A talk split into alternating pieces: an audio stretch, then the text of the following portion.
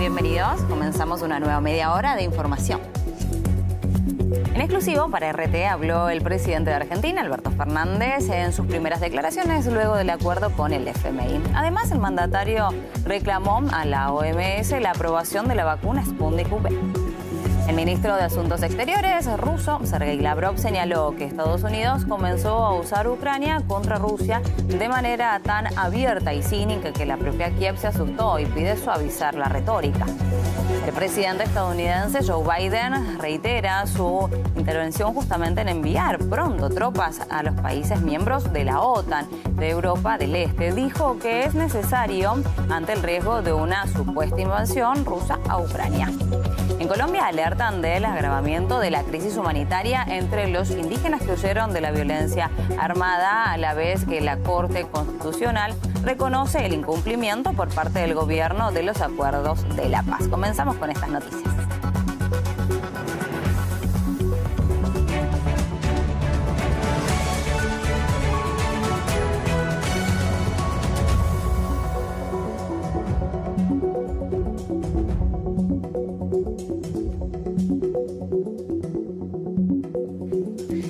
Presidente de Argentina, Alberto Fernández, habló en exclusiva con RT. En sus primeras declaraciones, luego de llegar a un acuerdo con el FMI que va a permitir reestructurar la deuda de 44 mil millones de dólares que contrajo el gobierno de Mauricio Macri. El mandatario insistió en que el nuevo convenio no va a impedir el desarrollo económico del país.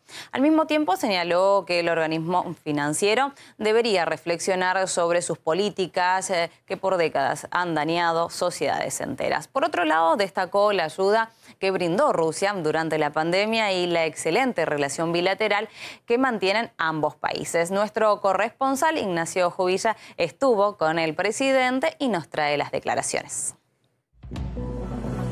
Apenas unas horas después del anuncio de este acuerdo al que llegó la República Argentina con el Fondo Monetario Internacional por la deuda que mantiene con el organismo, el presidente Alberto Fernández dio una entrevista en exclusiva a RT. Sus primeras declaraciones, eh, su primer análisis eh, sobre lo que fueron estos meses de negociaciones y el resultado eh, al que se llegó en esta entrevista, como decimos, exclusiva en la Casa Rosada. Alberto Fernández ratificó que no va a implicar un ajuste eh, para los argentinos este acuerdo al que se llegó con el organismo y además eh, dijo que bueno, eh, no va a impedir el desarrollo económico de la República Argentina. El mejor acuerdo al que se pudo llegar, dijo el presidente. Escuchemos. Hemos logrado un acuerdo con el Fondo Monetario Internacional, esa fue una deuda muy grande que tomó la Argentina allá en el año 2018 y que definitivamente condicionaba mucho nuestro futuro y nuestro desarrollo. Por lo cual este acuerdo me parece que es un paso muy importante para seguir pensando el futuro de la Argentina. El fondo tiene que hacer una crítica mucho más profunda, no solamente a lo que ocurrió específicamente en Argentina, sino a lo que ha sido su política permanente en las últimas décadas. O sea, ha llevado planes a países que terminaron conmoviendo y conmocionando a, esas, a sociedades enteras. La Argentina lo ha vivido una y otra vez.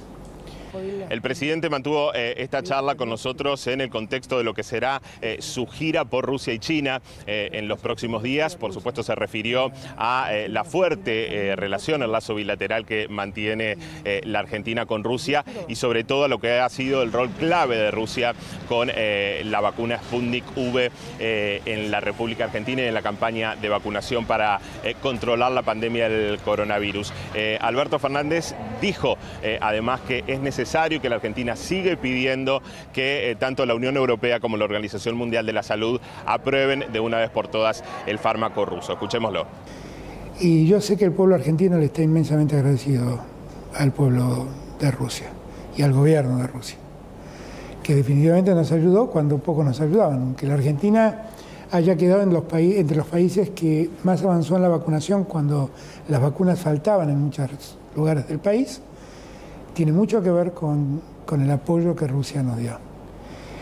De una vacuna además de gran calidad, porque es una vacuna que, que ha servido y mucho. Cuando se hizo la reunión del G20, le reclamé a todos los líderes europeos la falta de aprobación de la vacuna Sputnik.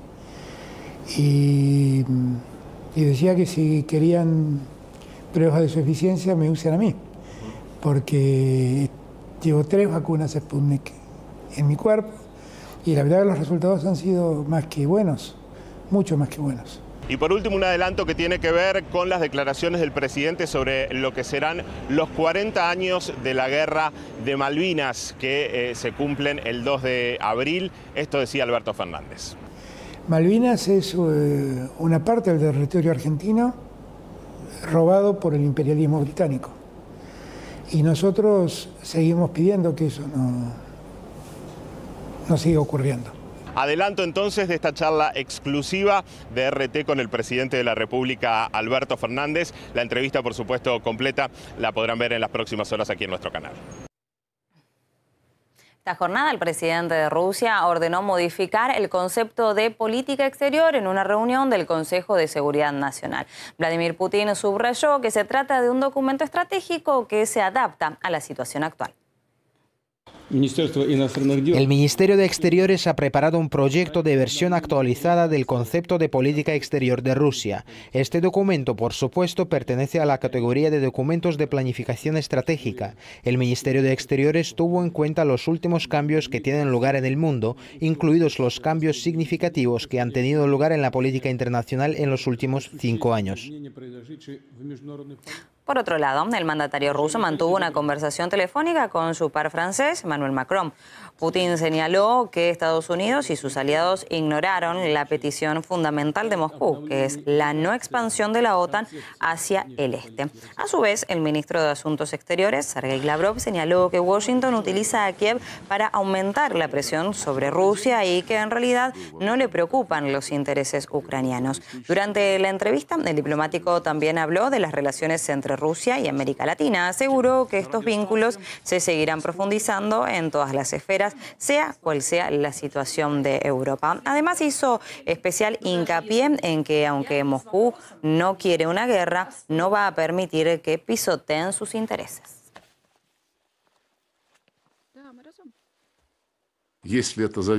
Si depende de Rusia, no habrá guerra.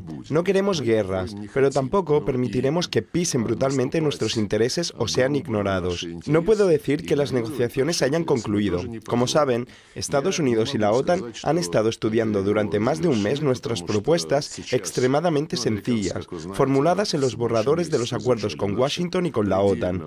Y solo anteayer recibimos las respuestas. En una especie de estilo occidental confunden las cosas en gran medida pero tienen sus puntos racionales en cuestiones secundarias. Mientras, desde Estados Unidos, el presidente Joe Biden reitera si su intervención justamente es enviar, sus intenciones son enviar las tropas a los países miembros de la OTAN en Europa del Este, aunque añadió que no será muy numerosas. Argumentó que este paso es necesario ante la presencia justamente y la creciente preocupación de una supuesta invasión rusa a Ucrania. Anteriormente, la cadena CNN publicó que este tema fue abordado en una conversación telefónica entre el mandatario estadounidense y su par ucraniano. Vladimir Zelensky, algo que generó cierta polémica. Elena Villar nos explica cuáles son los detalles.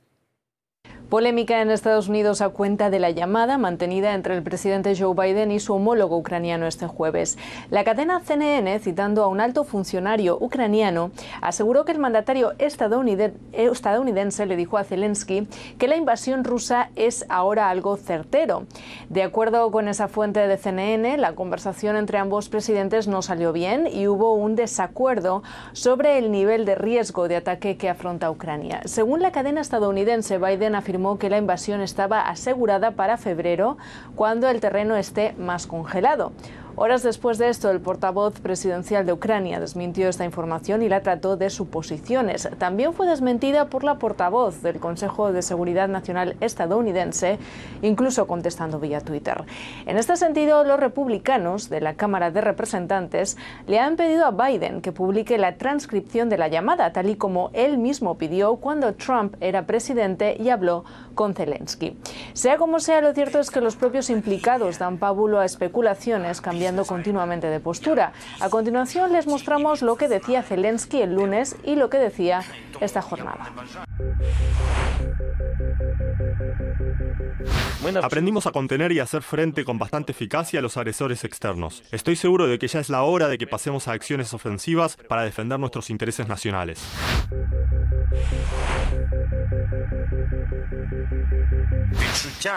Los medios transmiten la sensación de que estamos en una guerra, de que las tropas marchan por las carreteras, de que hay movilización y la gente se va a alguna parte. No es así, no nos hace falta ese pánico.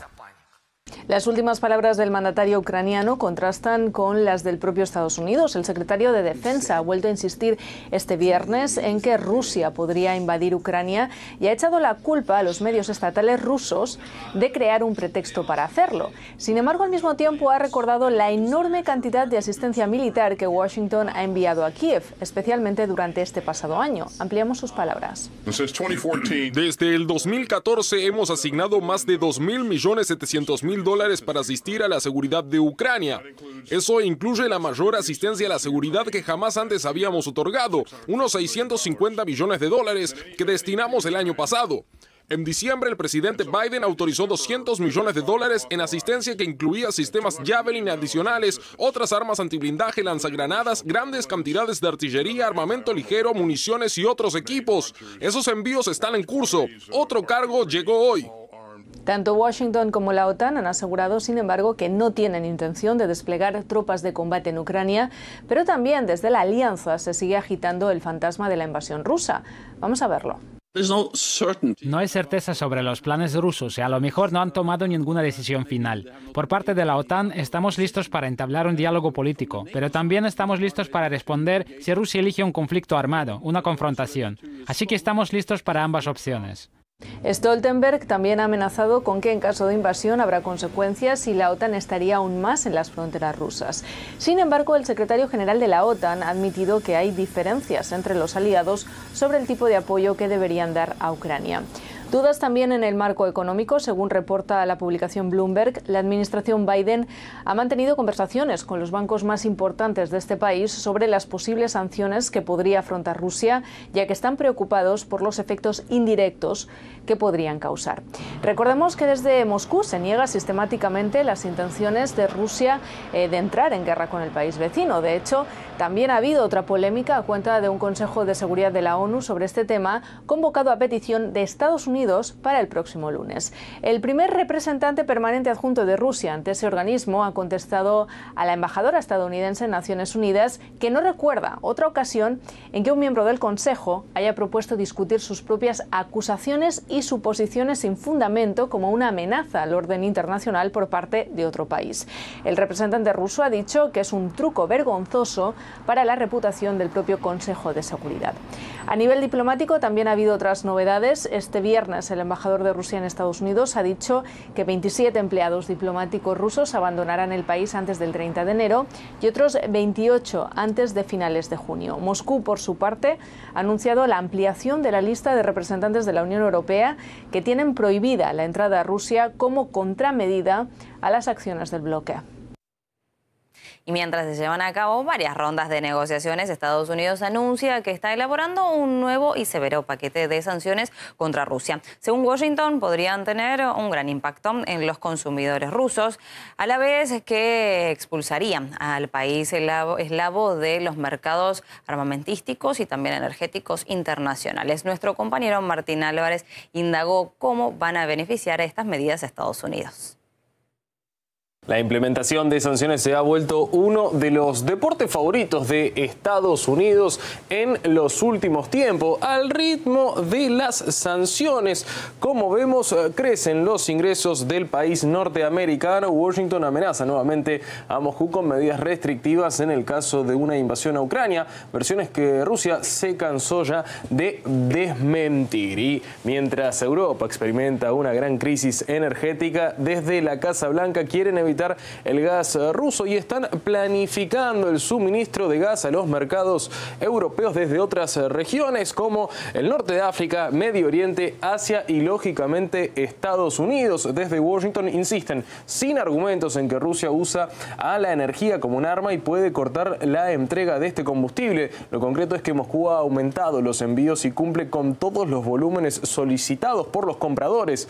Los que saldrían perdiendo en esta situación son los ciudadanos europeos que deberían pagar más por este recurso. En este sentido, además, según el medio Bill, como vemos aquí, Estados Unidos habría desarrollado un nuevo proyecto de eh, sanciones. Estas afectarían directamente la exportación de armas y materias primas de Rusia. El medio señala que este proyecto fue desarrollado por el director de la CIA y ya tratado por el secretario de Estado de Estados Unidos con sus aliados. De esta manera, Washington quiere correr a un serio competidor como es Rusia, ya que muchas naciones, por ejemplo, en el último tiempo han preferido contar con equipamiento de defensa ruso antes que con el estadounidense. Y vamos a ver ejemplos eh, concretos de cómo actúa el país norteamericano. Aquí lo vemos, en 2017 le impuso sanciones a la República Bolivariana de Venezuela, en 2018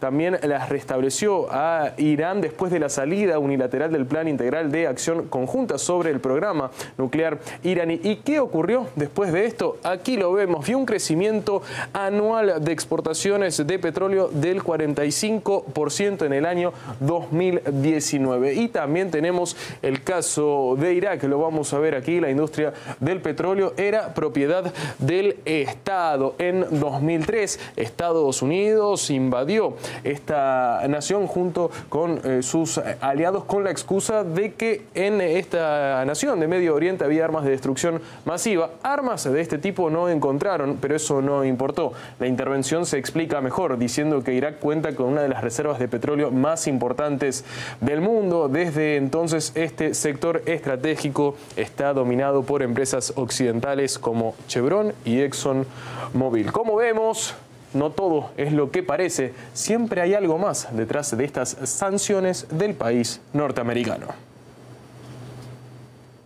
Raúl Castillo, experto en divisas de la emisora Radio Intereconomía, opina que la retórica agresiva de Estados Unidos causa muchos problemas a los países europeos que dependen del gas ruso. Esta retórica y estas declaraciones por parte de Estados Unidos hay que enclavarlas dentro de lo que es la retórica diplomática y de guerra, porque, eh, bueno, muchas veces antes de pasar a los hechos, de los hechos a la realidad, de las musas al teatro, hay que ver la realidad de los datos, ¿no? Y hay una gran interdependencia entre las economías europeas y, y la economía rusa, con lo cual cualquier corte de suministro que se hiciera de energías, tanto de gas como de de petróleo eh, sería un daño que se provocaría a ambos lados, tanto bien a los países europeos, principalmente a los que dependen del gas. Creo que hay una, exportación del 40% del, del, gas que se consume viene de Rusia y el 27% del petróleo, con lo cual no es viable hacerlo, o por lo menos teóricamente causaría muchos problemas. Habría que conseguir suministros de otros lados, de otras posibilidades de otros países. Venezuela y Honduras restablecen las relaciones diplomáticas tras dos años de ruptura. Así lo anunció el canciller venezolano Félix Plasencia tras asistir a la ceremonia de investidura de la nueva presidenta Xiomara Castro. Asimismo, el jefe de la diplomacia bolivariana informó sobre la restitución de la sede de su misión en Tegucigalpa. Además, aseguró que Honduras y Venezuela van a contribuir al fortalecimiento de la unidad latinoamericana y caribeña. Plasencia destacó el triunfo del pueblo hondureño en las elecciones presidenciales y sostuvo la primera reunión justamente oficial con Castro para tratar temas de interés común. Las relaciones diplomáticas entre Venezuela y Honduras fueron rotas en 2019, cuando el gobierno del exmandatario Juan Orlando Hernández se unió al grupo de Lima, que respaldó al presidente autoproclamado Juan Guaidó.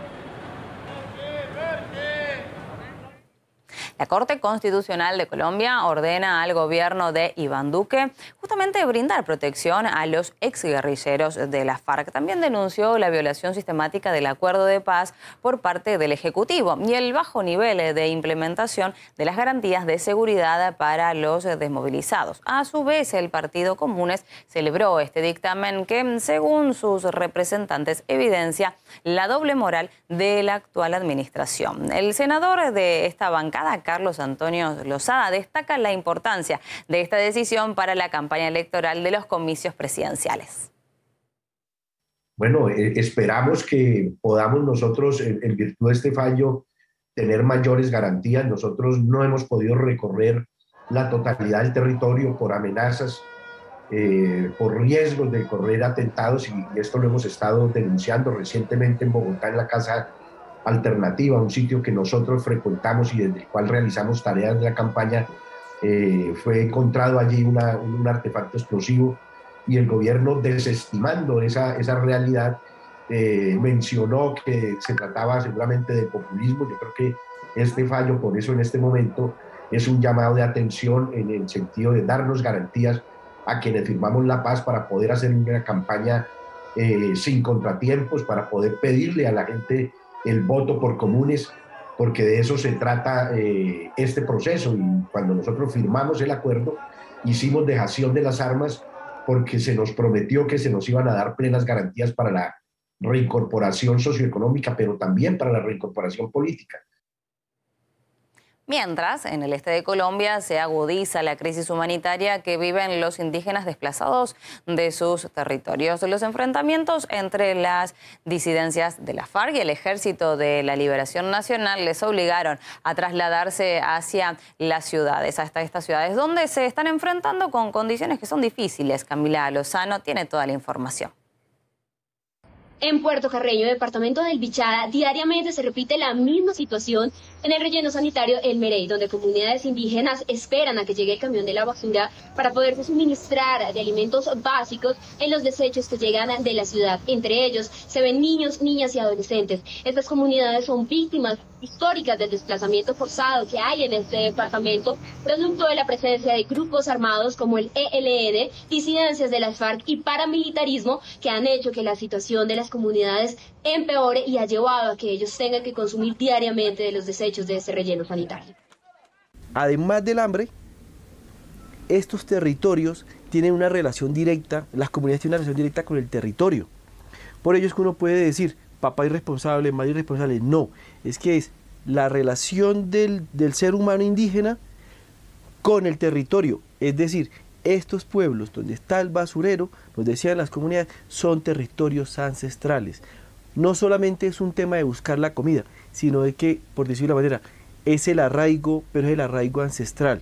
Desde el 22 de julio del 2019, la Defensoría del Pueblo emitió una alerta en la que evidenciaban la situación de riesgo que vivían niños, niñas, adolescentes, mujeres en estado de embarazo y adultos mayores, exigiéndole al gobierno que realizaran acciones que permitieran dar garantías de vida digna a estas comunidades. Lo que más nos preocupa es que el fenómeno de desplazamiento forzado se está incrementando. Por eso, como defensor del pueblo de Colombia y como presidente de GANRI, hago un llamado a toda la institucionalidad del Estado colombiano y a la comunidad internacional para volcar los ojos en la población del Bichada y de las zonas de frontera. A pesar de que esta alerta fue emitida hace más de un año, esta semana el defensor del pueblo vuelve a visitar el, el territorio alertando que efectivamente la situación se mantiene o incluso ha empeorado. Por su parte, la Organización Nacional Indígena, la ONIC, señala que la situación de las comunidades indígenas en el Bichada se ve afectada por la situación que hay en la, en la, frontera con Venezuela, que ha hecho que varias de las comunidades ancestrales que antes vivían en la frontera tuvieran que retornar a sus territorios en búsqueda de alimentos y son quienes se pueden ver en este relleno sanitario buscando de vida digna. Por su parte, la sección de infancia y adolescencia de la policía señaló que en el último año entre 80 y 110 menores de edad han sido rescatados de la calle y llevados al albergues que les permita mejorar sus condiciones de vida y de alguna manera evitar que continúen en el estado de desnutrición extrema en el que fueron encontrados. En Perú, un juez ordena el impedimento de salida del país durante 18 meses para cuatro directivos de la refinería que pertenece a la firma española Repsol. La decisión fue tomada a partir de una solicitud de la Fiscalía como parte de la investigación sobre el derrame de más de 10.000 barriles de petróleo la semana pasada cerca de Lima. Por su parte, Repsol presentó reclamos a la Armada peruana por no haber avisado de la llegada de un tsunami, producto de una erupción volcánica que ocurrió el día 14 de enero cerca del archipiélago de Tonga. A la vez se inició el cobro de multas a la empresa por incumplir los, plazos justamente para eliminar las consecuencias del desastre ambiental. El monto podría superar los 4 millones y medio de dólares. El director científico de Oceana, Juan Carlos Riveros, opina que los directivos de Repsol debían haber reaccionado más rápido antes de que justamente esto fuera más grave. Aquí lo es clave entender que eh, la compañía se demoró demasiado en un principio. Eh, para comenzar, eh, lo ideal es contener el petróleo en el mar. Para eso se, tienen que eh, utilizar barcos en los cuales se colocan barreras de contención que evitan precisamente que el crudo se disperse. Al mismo tiempo hay que utilizar skimmers o mallas oleofílicas para poder recuperar el petróleo del mar. Esto no ocurrió, nunca ocurrió. Eh, se hizo apenas al inicio considerando que había un pequeño derrame, pero cuando empezó el derrame grande eh, ya era muy tarde eh, y la compañía demoró hasta tres días en reaccionar, con lo cual el petróleo avanzó mucho sobre la costa, entró a las playas, entró a las bahías y eventualmente causó un mucho mayor daño. Llama también la atención que el sistema de válvulas o de seguros que deben tener estas operaciones normalmente eh, no se haya activado, de manera tal que, se, que la pérdida de petróleo, supuestamente a través de una, de una ruptura en el tubo de conducción entre el barco y la, refinería, eh, se debió, deben haber válvulas en algunas partes que impidan que todo el crudo que ha habido en ese momento se haya dispuesto. Seguimos en Brasil, donde el actual presidente Jair Bolsonaro hizo caso omiso a la orden de la Corte Suprema de acudir justamente a declarar ante la Policía Federal. Esta y otras noticias en breve. La Fiscalía General apeló la orden y solicitó en cambio que permitieran que el presidente entregara una declaración por escrito. Además pidieron que el caso sea remitido al Pleno del Tribunal Supremo, algo que fue rechazado por el magistrado a cargo del proceso. Aún no se detalla qué medidas va a tomar la justicia para obligar a Bolsonaro a comparecer en el interrogatorio. Está acusado del delito de violación del secreto funcional. Recordemos que el mandatario hizo pública una investigación secreta sobre un ciberataque a los sistemas del Tribunal Superior Electoral. En Perú presentó su renuncia el ministro del Interior, Abelino Guillén, quien anteriormente había pedido remover de su cargo al jefe de la Policía Nacional, Javier Gallardo. Ambos funcionarios habían tenido discrepancias respecto a la asignación de cargos entre los altos mandos policiales. Guillén aseguró que su permanencia en funciones dependía de la decisión del jefe de Estado sobre su solicitud de destituir a Gallardo. Sin embargo, hasta el momento Castillo no aceptó la dimisión del ministro. Desde el gobierno mexicano justamente reiteran que se oponen a la subasta de 30 piezas prehispánicas en Francia. Consideran que forman parte de su patrimonio cultural y exigen su devolución. También insistieron en que ese tipo de acciones obstaculiza de alguna manera el conocimiento y la apreciación de las antiguas civilizaciones. Por su parte, el canciller Marcelo Ebrard insiste en que fueron obtenidas ilegalmente y reafirmó que van a continuar con sus esfuerzos para que se suspenda la venta de su herencia. Durante su visita a Pittsburgh este viernes, el presidente Joe Biden enfatizó en la necesidad de invertir en la infraestructura del país. Horas antes de su llegada a la ciudad, un puente colapsó dejando 10 heridos. El derrumbe del viaducto de 50 años de explotación también causó una enorme fuga de gas que fue controlada en poco tiempo. El proyecto de modernización del demócrata cuenta con un presupuesto de cerca de un billón de dólares. Entre otras cosas, prevé la construcción y renovación de carreteras, puentes, la red de tuberías y la depuración de agua.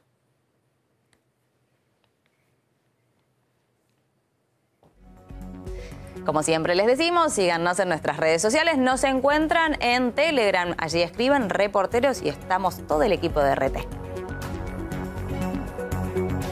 La migración es un fenómeno que nos afecta a todos. Más de 280 millones de personas viven en un país distinto al de su nacimiento y en la gran mayoría se encuentra en Europa, en Asia y en América del Norte, principalmente en Estados Unidos. Como es lógico, la migración puede ser tanto positiva como negativa, fuente de bienestar material y a la vez causa de recelos y conflictos en la sociedad de acogida.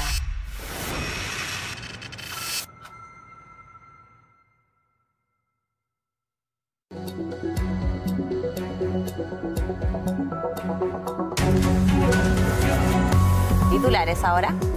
En exclusiva para RT, el presidente de Argentina.